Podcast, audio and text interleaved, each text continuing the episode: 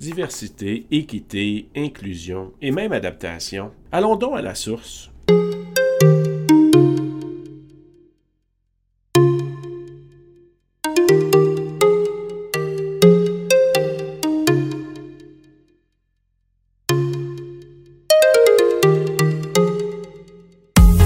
Balado auditrice, balado auditeur, bienvenue à Balado CJEO.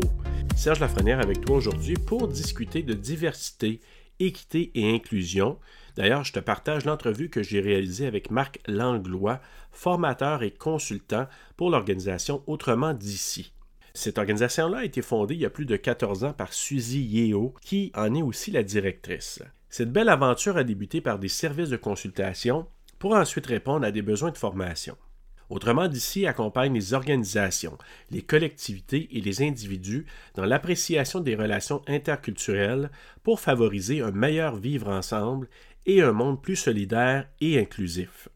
L'organisation offre maintenant un éventail de formations à une clientèle diversifiée, que ce soit auprès des entreprises québécoises, des municipalités régionales de comté, des établissements scolaires, des organismes en coopération internationale, en passant par le milieu de la santé, Autrement d'ici aborde une thématique d'actualité, l'interculturalité. Pour mieux comprendre les thématiques abordées dans cet épisode d'aujourd'hui, allons rejoindre Marc Langlois. Marc Langlois, merci beaucoup d'avoir accepté mon invitation euh, de venir jaser d'un sujet que je veux dire d'actualité, mais en même temps, je pense qu'il l'a été depuis longtemps, puis il l'est encore plus, puis avec des statistiques qu'on a entendues, qu'on va accueillir euh, peut-être 70 000 immigrants là, à partir des prochaines années, c'est encore plus d'actualité. J'ai présenté un peu autrement d'ici dans mon intro. Euh, avant d'aller dans notre sujet principal, j'aimerais euh, apprendre à, te connaître. Qui est Marc Langlois? D'où vient-il? Et quels sont tes mandats? Qu'est-ce que tu fais avec Autrement d'ici? Oui, ben, ben, ça me fait plaisir d'être là. Merci pour l'invitation. Ben, qui, qui je suis avec Autrement d'ici? En fait, je suis euh, principalement un formateur, à faire des conférences aussi, puis euh, aussi des certains mandats en accompagnement ou comme consultant. Euh, moi, je suis formé en sociologie. j'ai j'ai même enseigné là, pendant plus de dix ans aux, études postsecondaires au cégep comme chargé de cours à l'université de la sociologie. puis j'ai toujours été très interpellé par des, questions de justice sociale. Je me suis beaucoup impliqué dans de nombreux comités institutionnels, euh, que ce soit au travail ou dans ma communauté, visant à, amener plus de justice, surtout en lien avec les questions avec euh, l'équité, diversité, inclusion. Là. Donc, j'ai beaucoup œuvré euh, comme allié. je me suis développé aussi une, à travers ces engagements-là une certaine polyvalence là, dans, mes engagements professionnels. Donc, j'ai beaucoup travaillé en évaluation de programmes, aussi en collaboration, concertation, mobilisation de partenaires. Euh, j'ai aussi euh, fait euh, de la recherche, j'étais actif en recherche qualitative, comment on peut assurer l'inclusion par le sport notamment, mais aussi comment on peut décoloniser les institutions d'enseignement via la sécurisation culturelle, les institutions d'enseignement collégial. J'ai collaboré à des recherches sur ça. Donc, les réalités autochtones aussi m'ont beaucoup interpellé. Donc, de par ma, ma, ma, formation scolaire puis mon bagage d'enseignant en sociologie, je pense que je suis outillé pour comprendre conceptuellement, ces choses-là. Euh, bien que dans, la pratique, dans la réalité de tous les jours, je, dois le dire, je, ne suis pas quelqu'un. en fait, je suis à l'intersection du privilège, on va le dire comme ça. donc c'est pour ça que je dis que j'œuvre en tant qu'allié. Là, donc je suis pas là pour m'approprier des expériences ou des vécus et tout. Je, je laisse ça aux gens qui le vivent. Mais ayant une bonne connaissance de c'est quoi l'inclusion, l'exclusion sociale, c'est quoi les mécanismes sociaux derrière ça, colonisation, décolonisation, etc. Je pense que je peux apporter mon, petit grain de sel euh, dans la compréhension des phénomènes sociaux. Fait que c'est pas mal ça ma chaise, même, sur la, place que j'occupe là, euh, euh, professionnellement. Justement, j'ai vu ça, je pense c'est dans ton résumé, j'ai vu ça, décolonisation, là, j'essaie de pratiquer ma diction là-dessus.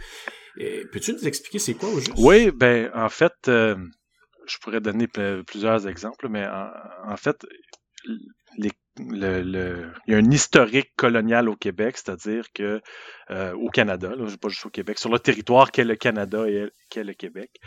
Euh, ce que ça veut dire, c'est que les gouvernements historiquement se sont appropriés des terres euh, dans le but de les exploiter, des territoires dans le but de les exploiter.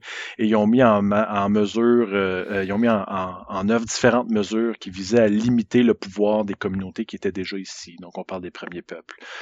Euh, donc, l'éducation a été un outil d'assimilation euh, historique là, qui, qui, est très connu. Là. Donc, on a juste à, on, a entendu beaucoup parler, avec les localisations des corps un peu partout au pays là, avec les pensionnats, donc les, les, fameuses histoires des pensionnats.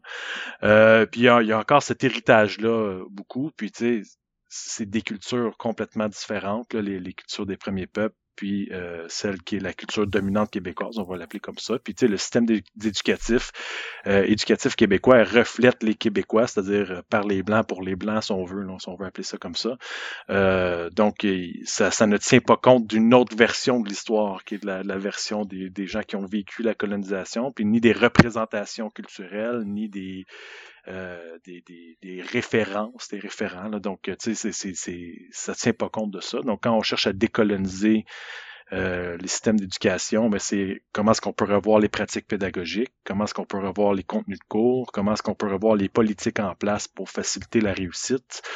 Euh, comment est-ce qu'on peut revoir euh, tout ce qui est administratif, là, donc euh, l'accès à l'éducation, le financement, le soutien, etc. Donc, c'est de tenir compte des réalités des, des, des, gens issus de ces communautés-là, là, qui, qui, vivent en ville ou dans leur communauté. Là, de, les deux, c'est des réalités distinctes aussi qu'il faut tenir compte quand ces étudiants-là sont accueillis dans les institutions. Donc, comment est-ce qu'on tient compte de ces véhicules-là, finalement? Quand on parle de diversité, équité, inclusion, on le dit souvent, c'est nommé à toute sauce, que ce soit dans le domaine de l'éducation, en santé, euh, sur le marché du travail. Puis c'est un peu ça, sais, qu'on avait discuté, qu'on voulait euh, un peu démystifier aujourd'hui, puis vraiment, je te dirais, centrer notre discussion là-dessus. Sais, je lisais un article, d'ailleurs, quelqu'un que je vais rencontrer, euh, c'est Monsieur Fouda, j'ai vu ça dans, le Journal de Québec, et c'est un, je pense, un psychoéducateur qui disait que tous les enjeux de la santé mentale pour les personnes qui arrivent ici, dans un contexte différent, c'est plein d'autres enjeux. Puis là, on parle de diversité, équité, inclusion dans toutes les sphères dans lesquelles nous-mêmes, on est en mouvance présentement. Donc, c'est quand même un temps intéressant pour parler de, de tous ces points-là, mais je pense que c'est, je sais pas si tu es d'accord avec moi, c'est comme encore plus important de le poser maintenant. Ah oui, absolument, surtout que c'est des, des euh, je dirais des expressions qui ont été un peu utilisées à toute sauce, sont un peu galvaudées ou sont mal comprises. Donc encore euh, de manière hebdomadaire, je vois des gens qui distinguent pas la différence entre intégration, inclusion, la différence entre égalité, équité. Donc c'est des nuances qui sont très importantes. Puis quand on, prend le temps de réfléchir au sens de ces mots-là, euh, ça va influencer le type de pratique qu'on va mettre en place. Donc effectivement, c'est le temps, c'est plus que jamais, je dirais effectivement là, de euh, puis il semble avoir un éveil aussi, une sensibilité au niveau de la population là, euh, sur ces questions-là. Donc euh, le sentiment de, de, de, solidarité ou de justice, il, semble avoir tranquillement un éveil. Donc il y a encore beaucoup d'éducation à faire, mais moi aussi j'ai encore beaucoup à apprendre dans ça aussi, là, on, va, on va le dire, mais c'est c'est essentiel, je crois. Là. Oui, c'est la mode. Ben, il y a 15 ans, on parlait d'interculturel. Maintenant, c'est rendu EDI. Mais ça va peut-être changer, évoluer. Mais c'est pas, au final, c'est pas des questions qui sont si nouvelles que ça non plus, par contre. Mais effectivement, aussi bien surfer la vague puis essayer de poser des bases. Oui. Ben, d'accord avec toi. Puis là, tu, donc, quand tu disais EDI, c'est équité, diversité, inclusion. Est-ce qu'on commence avec diversité? Qu'est-ce qu'on veut dire par diversité? Ou est-ce qu'on commence? Oui, oui. La, diversité, qu'est-ce que ça veut dire? Euh, ben, quand on parle de diversité, c'est diversité de quoi? C'est, on va reconnaître qu'il y a différents groupes euh, qui ont des caractéristiques. Okay? Ces caractéristiques-là vont faire en sorte, on pourrait appeler ça, je sais pas si on pourrait appeler ça des marqueurs identitaires, mais ils ont des caractéristiques qui vont faire en sorte qu'ils vont avoir euh, des expériences différentes, des vécus différents, ils vont avoir des manières d'être, de penser, d'agir, de ressentir, donc qui vont être culturellement influencés, qui vont être différentes d'un autre groupe. Euh, puis tu vas aussi avoir euh, ben, le fait d'avoir un marqueur identitaire comme ça peut aussi influencer tes chances de, réussite, si on veut, ou le chemin que tu auras à parcourir pour atteindre un objectif, comme se trouver un emploi, un logement, par exemple. Donc, euh, c'est pas le même chemin en fonction de ton marqueur identitaire ou de la caractéristique auquel tu as. Puis là, quand on parle de ça, on parle de plusieurs choses. Ça peut être l'âge, niveau d'éducation, orientation sexuelle, l'origine ethnique, le fait de, de, de, de statut de, premier peuple, l'appartenance religieuse, le handicap, etc., etc. Donc, euh, c'est il y a un, ensemble de marqueurs là, qui font en sorte que ben, il va y avoir des, des, expériences, des vécus différents, des conditions différentes euh, en fonction de ton, ton origine, si on veut, ton origine sociale. Comme on dirait. Je trouve ça intéressant parce que c'est vraiment important de préciser, parce que quand on parle de diversité, les gens ont souvent dans la tête diversité culturelle ce qui est pas faux, mais en même temps, c'est pas juste ça. Là. Tu l'as nommé, tu sais, par rapport à l'âge, l'identité. Euh, il y a plusieurs autres facteurs qui font qu'on parle de diversité, pas juste diversité culturelle. Exact. Et c'est vrai qu'il faut tenir compte de tout ça je pense que c'est il y a des nuances qu'on ne saisit pas toujours, c'est important de bien les saisir parce que sinon on met ça dans un dans une casserole, dans un pot, puis on mélange tout ça, puis on pense que ça fait une sauce qui, qui goûte bon là. Il y, a, un piège, je dirais, quand on parle de diversité, puis le, mot clé c'est celui que tu as dit, c'est la nuance. Donc euh, souvent on va parler de vécu, de conditions, de régularité, on va dire les hommes par rapport aux femmes, les, les allophones par rapport aux francophones, euh, les allochtones par rapport aux autochtones, mais quand on fait ce jeu-là de traiter la diversité, il faut, faut jamais perdre de vue que ben, à l'intérieur même des catégories qu'on vient de créer, par exemple homme-femme, ben oui, il y a des régularités homme-femme, mais à l'intérieur même des groupes, le groupe homme, il y a déjà beaucoup de diversité donc, il faut faire attention à ne pas faire une généralisation abusive de tous les hommes sont comme ça parce que tu as différents groupes d'âge, différents statuts économiques, différentes origines ethniques, etc. à l'intérieur même du groupe homme, pas à l'intérieur du groupe femme, etc. Même chose quand on parle de francophone, anglophone ou autochtone, allochtone et tout. Faut, faut, pas perdre de vue cette nuance-là. Oui, on parle de réalités différentes, de, de tendances, mais euh, un des pièges qu'on pourrait faire, c'est oublier ça. Puis là, mais ça, ce que ça fait, c'est qu'on tombe dans du stéréotype ou du préjugé, puis c'est les premiers mécanismes d'exclusion sociale. Donc, faut, faut pas, faut faire attention pour pas tomber dans un mécanisme oppressif, puis euh, de garder en tête ces nuances-là, bien qu'on peut, euh, on peut quand même traiter de régularité, mais pas de généralisation. C'est pas la même chose. Exactement. Moi, ce que j'ai bien aimé, là, c'est euh, aussi, euh, avant d'aller vers, euh, quand on va parler d'équité, c'est une de tes collègues qui avait indiqué, là, j'avais lu un petit peu sur ce que tu m'avais déjà envoyé. J'avais trouvé ça vraiment chouette, ce qu'elle avait indiqué. Liliane Auger. Moi, j'avais trouvé ça vraiment intéressant parce qu'elle dit, tu sais, prendre ce qu'on a déjà ici, dans toutes nos différences, et créer quelque chose de nouveau, mais qui encore une fois d'ici. Je sais pas, ça m'a, ça m'a comme marqué cette phrase-là. Parce que la réalité n'est plus la même qu'il y a 30 ans. Donc, quelque chose de nouveau va émerger de ça, cette construction-là, ces échanges communs-là, effectivement. Mhm. Ça veut pas dire, ça veut pas dire non plus, c'est briser avec les racines, puis briser, c'est pas, c'est, on va pas aller dans, dans ces glissements idéologiques-là du tout, là, mais c'est vraiment être à l'écoute euh, de ça, puis de voir ben, comment, comment on, tout le monde peut tirer son épingle du jeu de manière juste, équitable, dans, dans, ce, dans, cette réalité sociale-là. Exact. En tout cas, il y, a une autre phrase que j'avais bien aimé de Boucard Diouf qui avait dit dans une entrevue euh, L'immigrant d'hier est le pur laine d'aujourd'hui, puis l'immigrant d'aujourd'hui va être le pur laine de demain. Ouais. C'est. Moi, ce que j'ai retenu de cette phrase-là, c'est que, tu sais, c'est très galvaudé, pur laine aussi, là, mais c'est de dire que c'est vrai que le Québec d'il y a 30 ans et pas le Québec d'aujourd'hui, puis le Québec dans 30 ans ne sera pas le même non plus d'aujourd'hui. Hum, absolument pas, tu as, raison. Puis effectivement, quand tu regardes l'historique des, euh, des politiques immigratoires au Québec, là, ce qu'on appelle entre guillemets minorité visible, ben, c'est juste depuis les années 80 environ qu'ils sont accueillis au pays. Avant ça, les lois immigratoires étaient carrément racistes. On choisissait des, des, pays occidentaux, blancs, tout ça. Donc euh, euh, là, on s'est mis à accueillir des gens qui sont tout d'un coup visibles de par leur couleur de peau, par exemple. Là, ben, il y a eu des craintes, des peurs qui, sont encore là aujourd'hui. Quand j'enseignais, une étudiante qui me relatait peau noire, puis elle se fait encore demander régulièrement ben, de quel pays tu viens, mais est née à Amos en Abitibi. son père est né à Amos en Abitibi, c'est son grand-père qui est arrivé. Donc, euh, c'est quoi ton pays? Ben, elle n'est jamais allée en Haïti, elle n'est jamais allée. Donc, c'est quoi son pays? Parce qu'il faut encore demander, ben, c'est quoi ton pays? donc, ben, son pays, c'est le Québec. C'est une Québécoise. Donc, euh... Je trouve ça intéressant, Marc. Admettons qu'on a cette approche-là. Est-ce que euh, quelqu'un qui veut connaître, mettons, peut-être les racines ou les origines de la personne, est-ce qu'il y a une façon de l'approcher? Je sais qu'il y en a qui vont dire, ben, t'as pas d'affaire à parler de ça, mais mettons que tu es juste une, certaine curiosité, parce que tu sais pas, là, ça, peut être de troisième génération comme être de première génération. Comment on peut aborder ça avec la personne de façon sensible, par exemple? Ou euh, de façon sensible, je pense que c'est une question de ton puis de relation. Puis euh, si ta question euh, peut être interprétée d'une manière où ben, tu es une personne différente, puis je veux savoir d'où vient la différence parce que je suis craintif aussi ou ça, ou tu sais, pour mieux t'exclure, euh, ben, faut pas la, poser comme ça, mais peut-être prendre le temps de. C'est correct dans, une posture d'écoute, de, respect, d'humilité. De, je pense que c'est davantage une question de posture que de comment, qu'est-ce que je dis, comment je le fais.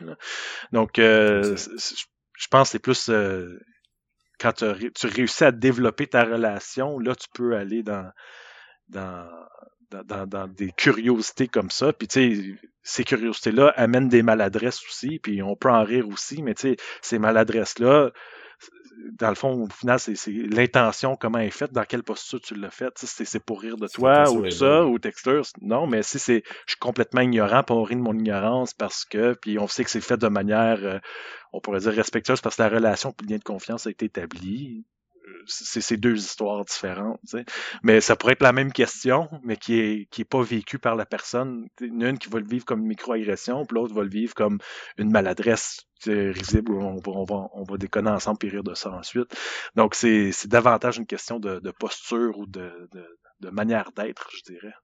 si tu l'amènes, je pense, de façon respectueuse, puis tu dis, écoute, euh, je peux être dans le champ carrément, là, puis peut-être, tu c'est toi qui auras à me le dire, mais hey, peux-tu me parler un petit peu euh, tes origines, c'est, c'est quoi, que peux-tu me parler un peu, puis une fois que le lien est établi, ça peut se faire. C'est juste, comme tu dis, tu sais, de pas... Euh, c'est peut-être pas la première question que tu pourrais demander. Puis, tu sais, il faut que tu aies une intention qui est bonne, puis être bienveillant dans cette question-là. Oui, exact. Exact, oui. il faut que tu, faut que ça, faut que ça soit ressenti, là. faut qu'il y ait cette réciprocité-là, oui, exact. Hmm. Si, on, parlait d'équité maintenant, ça, ça, c'en est un que je pense qui est, très, très euh, mélangé souvent avec d'autres choses, là. On, parle d'équité, qu'est-ce que, qu'est-ce que euh, ça veut dire? Hum, j'aime ça euh, mettre un, jalon de comparaison, si on veut, pour quand, on parle de définition. Puis souvent, on, va faire la différence entre équité et égalité. Si on va dans le, l'égalité, l'égalité, finalement, c'est on va mettre en place des mesures euh, qui vont être égales pour tous et toutes. On va parler d'égalité formelle dans, les règles ou ces choses-là. Euh, par exemple, j'ai deux enfants de 6 ans puis 3 ans, puis j'ai un ami euh, paraplégique, puis ben égalité, on a tous le même vélo avec le même frame. On s'entend qu'ils sont pas adaptés à chacun d'entre nous, mon ami puis mes deux enfants. Donc ça c'est de l'égalité. Tout le monde a le même vélo. Puis le but, ben, c'est on va on veut que tu aies accès à, aux chances. On peut, tu as accès à des opportunités qui te permettent d'arriver à un fil d'arrivée, puis on va, te, on va te mettre en place des mesures qui vont te permettre d'arriver là. C'est égal pour tous. Autre exemple que je pourrais donner par rapport à ça, c'est quand, je sais pas si vous avez déjà remarqué, là, quand on, va dans, des, soirées comme au théâtre ou à des spectacles ou tout ça, là, quand c'est l'heure de la pause là, à l'entracte, il y a souvent une longue file pour la toilette des femmes, puis la file pour la toilette des hommes est beaucoup plus courte, puis elle, elle roule beaucoup plus rapidement. Puis ça, c'est l'image que je pourrais donner pour mieux expliquer la différence entre égalité et équité égalité dans cette perspective comme cela, la façon dont les toilettes vont être designées pour hommes et pour femmes, ça va être égal. Donc, tu vas avoir une pièce, je dis des chiffres approximatifs au hasard, là, de 10 par 10, tu as 100 pieds carrés, toilette d'hommes, 100 pieds carrés, toilette de femmes. Or, les hommes, ben, tu as des urinoirs, puis tu as des cabinets. Puis dans le même espace, ben, tu peux rentrer beaucoup plus de place au final parce que les urinoirs prennent moins de place que les cabinets, alors que dans les toilettes de femmes, ben, tu as juste euh, les, les, cabinets. Donc là, ça fait que pour quelque chose qui est égal, mais au final, tu n'as pas quelque chose qui est équitable parce que tu n'as pas le même nombre de places. Donc là, ben, les, les, la, file descend moins vite parce que tu n'as pas la même capacité de roulement, si on veut. Puis là, c'est un exemple encore une fois très binaire, là, mais on pourrait, ça c'est une autre question. non, mais, mais, quand même qu'on peut, on peut comprendre parce que ouais. on, l'a probablement tous vécu. Oui, effectivement. Donc, tu sais, fait quand on parle d'équité, on est davantage en reconnaître ces spécificités-là, reconnaître les vécus différents, puis on n'est pas dans euh, l'égalité des chances d'arriver, mais on est plus dans l'égalité des places, la position de départ finalement. Donc on va faire en sorte que ton chemin, il va avoir moins d'embûches, moins d'obstacles pour arriver à ta fin. Donc, quand on parle d'équité, on reconnaît ces spécificités-là, ces vécus-là, puis on est plus dans un souci de, justice, si on veut. Donc, on va vouloir euh, mettre des mesures adaptées en fonction de ta réalité. Fait que là, dans le fond, ben, si je reviens à mon exemple de vélo, c'est pas quatre fois le même vélo pour tout le monde, ça va être quatre vélos différents adaptés à notre réalité. Donc, euh, c'est un outil qui, est à mesure variable finalement, mais ça va être quelque chose qu'on va dire qui est équitable, donc qui est plus juste. Euh, ça me fait penser à une image que j'avais vue de trois personnes derrière une clôture, puis ils faisaient justement le parallèle entre euh, égalité et équité, puis la personne, justement, quand on arrivait à l'équité, la personne qui était plus petite, ils, ont, ils avaient mis trois boîtes pour qu'elle puisse être à la même hauteur que les autres pour voir de l'autre côté de la clôture. Puis là, je trouvais que cette image-là parlait beaucoup. Exact, c'est exactement ça. C'est dans le fond, euh, j'ai déjà vu cette image-là. tu as trois individus, puis là, tu as, égalité, ben, tout le monde peut être debout sur une boîte pour voir la, clôture. Chacun a une boîte. Mais quand tu parles d'équité, la plus grande personne au début n'a pas de boîte parce qu'elle voit déjà par-dessus la clôture. La personne du milieu a une boîte pour lui permettre de voir, puis la troisième personne a deux boîtes parce qu'elle est plus petite, puis elle aussi permet de voir. Fait que c'est réaffecter des ressources à mesure variable, mais dans, dans ce cas-ci, la personne la plus grande n'est pas affectée dans son. le fait qu'elle n'ait pas accès à ces ressources-là, de par son privilège d'être grande, euh, peut quand même avoir accès à la même finalité, c'est-à-dire voir l'autre bord de la clôture. Mais en affectant des ressources à mesure variable, on s'assure que ben, les deux autres participants ou participantes peuvent aussi voir l'autre bord de la clôture. Et au final, ben, il n'y a personne qui.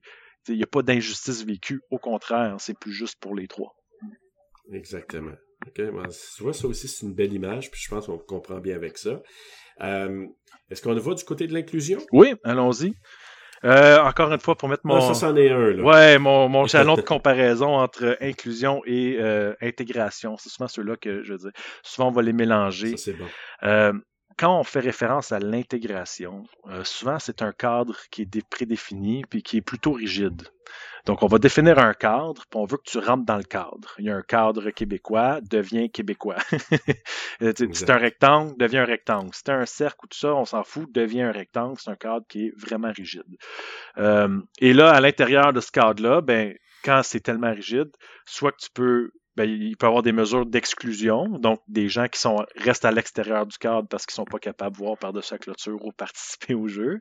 Ou euh, tu peux avoir même euh, de la ségrégation, donc il faut regrouper les gens qui sont pas capables de voir au-dessus de la clôture, puis on va les mettre dans leur petit enclos à part, dans leur petit cadre à part. Euh, ou sinon, tu pourrais prendre ce groupe-là puis l'inclure dans le cadre, l'intégrer en fait dans le cadre, pas l'inclure, l'intégrer dans le cadre. Puis là, ben, ça fait que tu as deux groupes, un groupe, un petit à l'intérieur du même cadre, mais c'est on parle plus de d'homogamie de, sociale ou de, ghetto, là, si on veut comme ça. Donc, c'est pas vraiment, euh, il n'y a pas de, relation ou de, dialogue ou de discussion qui vont se faire. Donc, quand on parle d'intégration, c'est vraiment c'est un cadre rigide euh, qui va être à l'image de qui? De ceux qui vont définir le cadre. Alors que l'inclusion, on c'est reconnaître cette diversité-là, puis on va s'assurer que le cadre soit variable. Donc, on peut le rendre à l'image de nombreux participants différents. Puis on veut s'assurer que ben, les gens qui entrent dans ce cadre inclusif-là, ce cadre flexible, vont être à l'image de l'ensemble des gens qui rentrent dans ce cadre-là. Donc, vont être appelés à changer, mais c'est pour favoriser la participation des gens. C'est pour euh, s'assurer que l'ensemble des personnes, pas juste une majorité, mais l'ensemble des personnes se sentent respectées, valorisées, euh, qui soient en mesure de, s'épanouir, d'être bien, euh, qui sentent accueillis, soutenus. Donc, euh, ça, c'est vraiment remettre en question nos pratiques, euh, qui des fois, c'est pas dans une mauvaise intention, mais des fois, nos pratiques, là, les, formulaires, les procédures, puis tout ça, c'est super rigide dans une intention de contrôle administratif ou peu importe, mais des fois, ce cadre rigide-là peut amener des obstacles à d'autres personnes qui vont faire en sorte que ça va nuire à leur participation nuire à leur inclusion finalement, à leur, à leur appartenance. Je pourrais donner un exemple rapide. Là pour rester, euh, pour sortir un peu des notions plutôt théoriques. Euh, encore une fois, dans un de ces cégeps où j'ai travaillé, euh, il y avait des étudiants à Tikamek, de la Première Nation à Tikamek.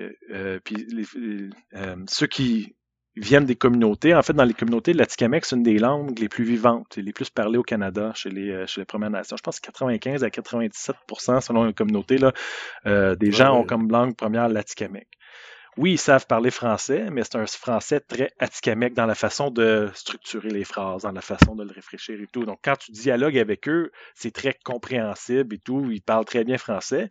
Mais quand tu les amènes dans un cadre scolaire, où tu les intègres dans un cadre scolaire, et là, ils doivent faire une dissertation en philo ou une évaluation en français et tout, euh, il y a des difficultés dans le, français pour plusieurs raisons. Là. on fait des textes argumentaires alors qu'on vient d'une culture qui est plus du consensus, donc il a pas la notion d'argumentation n'est pas intégrée culturellement, d'une part, mais c'est une autre question.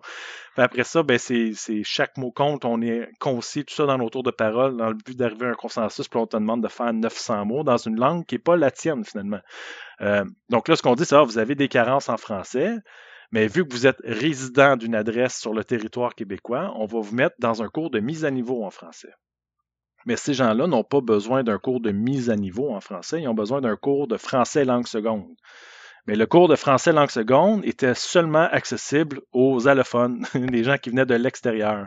Donc, c'est la seule règle qui dit quelle est ton adresse qui détermine à quel cours tu as accès l'intention n'était pas de nuire à la réussite de ces étudiants-là, mais quand tu leur parles, tu es à l'écoute, puis là, tu prends conscience de ça, on fait Ouh, on pourrait peut-être revoir la règle, rendre ça un peu plus flexible pour que ces étudiants et étudiantes-là aient accès à des services euh, qui sont plus adaptés finalement à leurs besoins, euh, qui vont augmenter leurs chances de réussite, euh, parce qu'on on, on, parle vraiment d'un français langue seconde dans ce cas-ci et non de, de, de carence en français que, que quelqu'un qui est né francophone, il va, va, vivre. C'est pas du tout les mêmes besoins, finalement, dans, les mêmes besoins pédagogiques ou dans la façon de, les encadrer.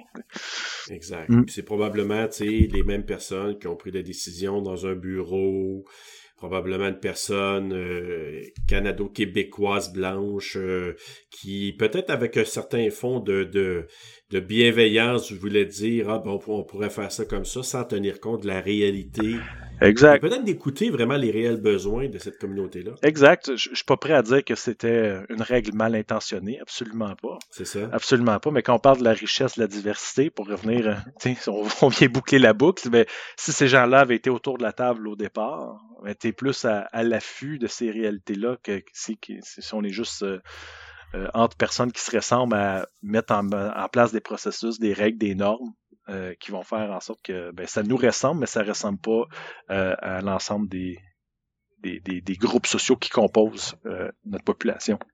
Ce groupe-là, exactement. Mm-hmm. c'est un peu un autre parallèle. C'est comme si tu dis, ben, on, on fait un buffet, tu viens manger, puis t'es intégré, ce serait, ben, viens manger, tu vas manger tout ce qu'on a là. L'inclusion, ce serait tu viens manger, puis on va avoir une diversité dans notre nourriture pour te permettre toi aussi de venir fêter avec nous. Donc, on va tenir compte aussi des spécificités de nos invités. Donc, ça aussi, c'est l'inclusion d'adaptation. Tu sais, on, dit le principe d'adaptation. Est-ce qu'on se rapproche beaucoup plus de l'inclusion à ce moment-là? Euh, non, je pense que c'est ce qui est préalable à un ou l'autre, je dirais. euh, quand, quand... C'est l'étape première. Ouais, puis tu sais, euh, puis même quand on parle d'adaptation, tu as différentes phases d'adaptation, dont la première qui est l'adaptation fonctionnelle. Donc, quand un immigrant arrive, ben, comment ça fonctionne euh, le système bancaire, euh, un bail, euh, trouver un appartement, euh, du linge, des vêtements d'hiver, c'est toutes des affaires. les pharmacies sont pas pareilles, c'est vraiment de l'adaptation fonctionnelle, comment je peux réussir à répondre à mes besoins de base finalement. donc, tu sais, ça, je pense pas que c'est euh, antinomique ou aux antipodes d'intégration ou inclusion euh, quand on, le perçoit comme ça. C'est juste on te demande de t'adapter à quel cadre. Il y en a un qui peut être plus rigide, donc plus difficile. Donc, tu n'as pas une égalité de place de départ, donc ta ligne d'arrivée est beaucoup plus loin.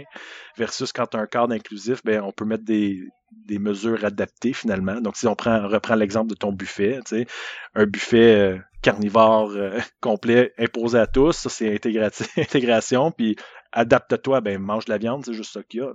Versus, ben on peut t'offrir une option sans gluten, puis une option végétalienne, puis tu sais, mais il y a quand même la viande. Il n'y a personne de brimé maintenant. Le mangeur de viande a quand même sa viande, puis les autres ben, ont quand même leur adaptation à ce, repas-là pour être plus facile, si on veut, parce qu'ils sont inclus, ils, ont, ils vont pouvoir participer au repas finalement, ils vont être capables de manger. Donc c'est un peu la même affaire quand on parle d'arriver dans une équipe de travail ou de s'il y a différentes normes, c'est sur, sur le plan de l'uniforme ou de la coupe de cheveux ou de ci ou de ça, des, des, des milieux, c'est super normé serré. donc là, ça, fait en sorte que ça peut être intégratif versus inclusif. Donc, dans le fond, ce qu'on pourrait dire, vu qu'une fois qu'on a bien compris ça, c'est ces éléments-là, diversité, inclusion ou équité, inclusion, à ce moment-là, si c'est pour ça que je trouvais ça important de mettre la base là-dessus, parce que si on s'en va éventuellement, on, pourra parler euh, dans un autre moment de euh, tout le, guide de, gestion de la diversité, si on veut implanter ça dans un milieu de travail, ben, il faut comprendre la base, parce que sinon, on peut y aller avec des, des éléments dans un guide qui peut être tout à fait euh, aléatoire, euh, qui peut être même contre-productif encore là, contre-productif Carrément. exactement.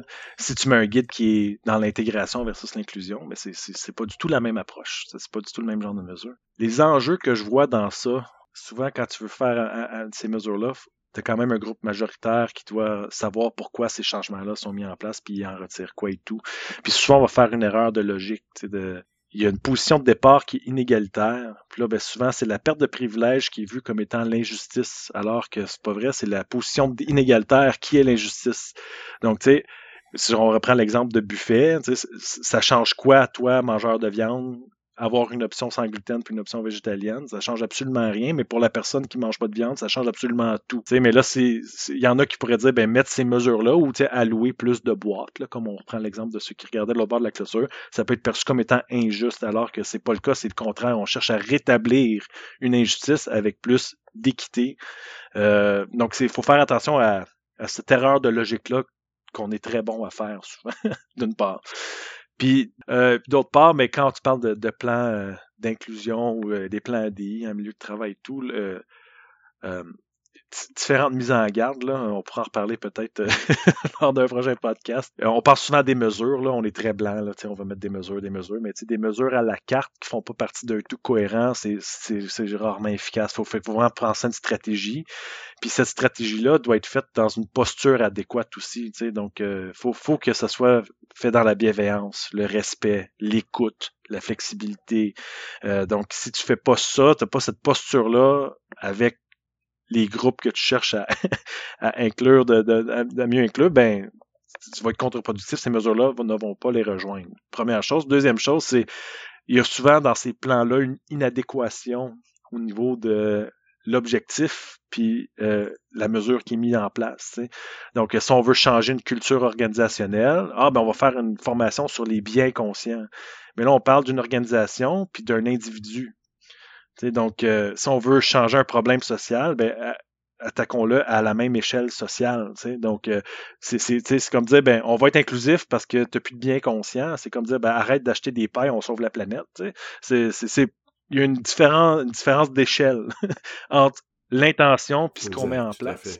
Puis euh, des fois, c'est facile de se perdre quand on fait un plan d'action. Puis là, whoop, on est rendu avec un indicateur qui mesure plus pas en tout notre objectif de départ. Puis il même pas en adéquation avec la valeur, puis la mission, puis les enjeux qu'on a énoncés au départ.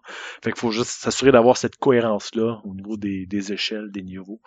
Euh, puis c'est ce que ce sur quoi je travaille beaucoup, notamment avec autrement d'ici dans, les cultures organisationnelles et tout. Là, c'est de placer les choses aux bonnes places pour avoir un, meilleur arrimage puis une meilleure cohérence. D'autres principes de base, c'est ben, peux pas parler au nom de ces communautés-là ou de ces groupes-là. Là. Je me verrais très mal euh, tout seul ou en, tant que groupe d'hommes blancs décider pour euh, des femmes, pour des personnes avec des handicaps, pour des autochtones, pour faut qu'ils soient présents autour de la table et écouter là, dans une posture de respect, bienveillance et tout, puis que c'est pas juste OK, je t'ai consulté, check, c'est fini, mais j'en tiens pas compte. Là. Faut, faut vraiment que ce soit interdépendant, même pied d'égalité.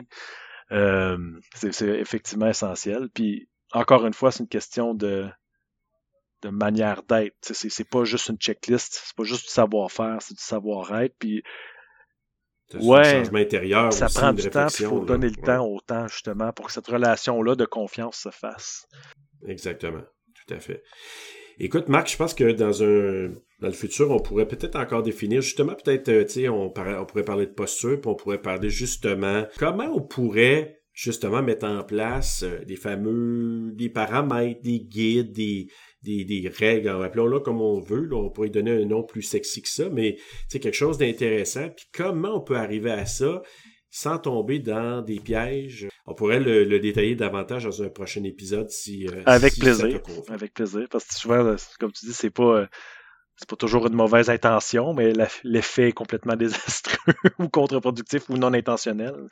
Alors, une fois qu'on a refait celui-là, Marc, euh, on, on, pourra l'envoyer dans, dans l'univers et les gens pourront l'entendre, puis on pourra inciter les gens à dire écoutez, écoutez bien ça parce que ça peut vous sauver euh, des, euh, des ennuis et peut-être euh, d'éviter de. En tout cas, d'avoir peut-être moins de défis, je te dirais, là, par rapport à cette, euh, à cette volonté-là. Parce que je l'entends plus que jamais. Hein. C'est-à-dire c'est important d'avoir des guides, c'est important d'avoir des guides, mais il faut bien le faire. Effectivement.